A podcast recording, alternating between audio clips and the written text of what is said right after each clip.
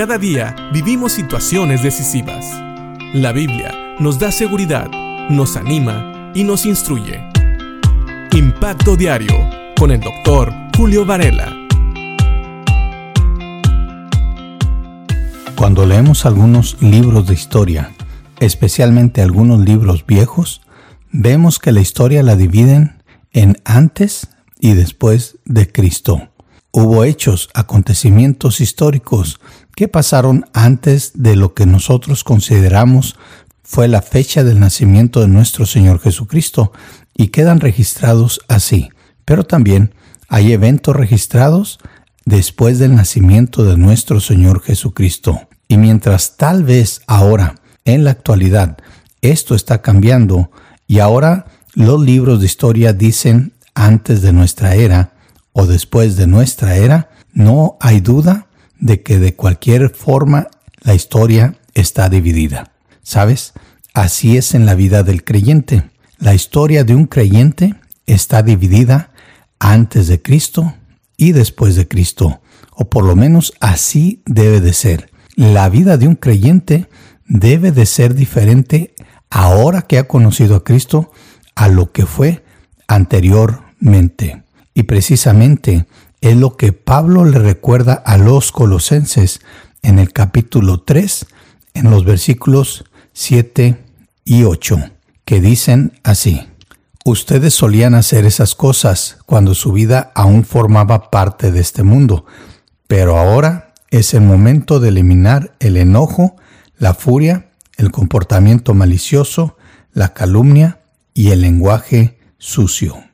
Cuando Pablo habla precisamente de que los colosenses solían hacer esas cosas, esas cosas son las cosas que mencionó anteriormente en los versículos 5 y 6, hablando de la inmoralidad sexual, la impureza, las bajas pasiones, los malos deseos y la avaricia, que es idolatría.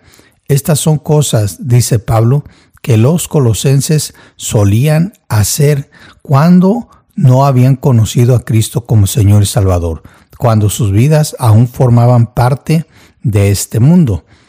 Al referirse Pablo a este mundo, no se refiere al mundo físico, sino a este sistema filosófico que se opone a Dios, en el cual Satanás gobierna. Satanás es el líder de este mundo.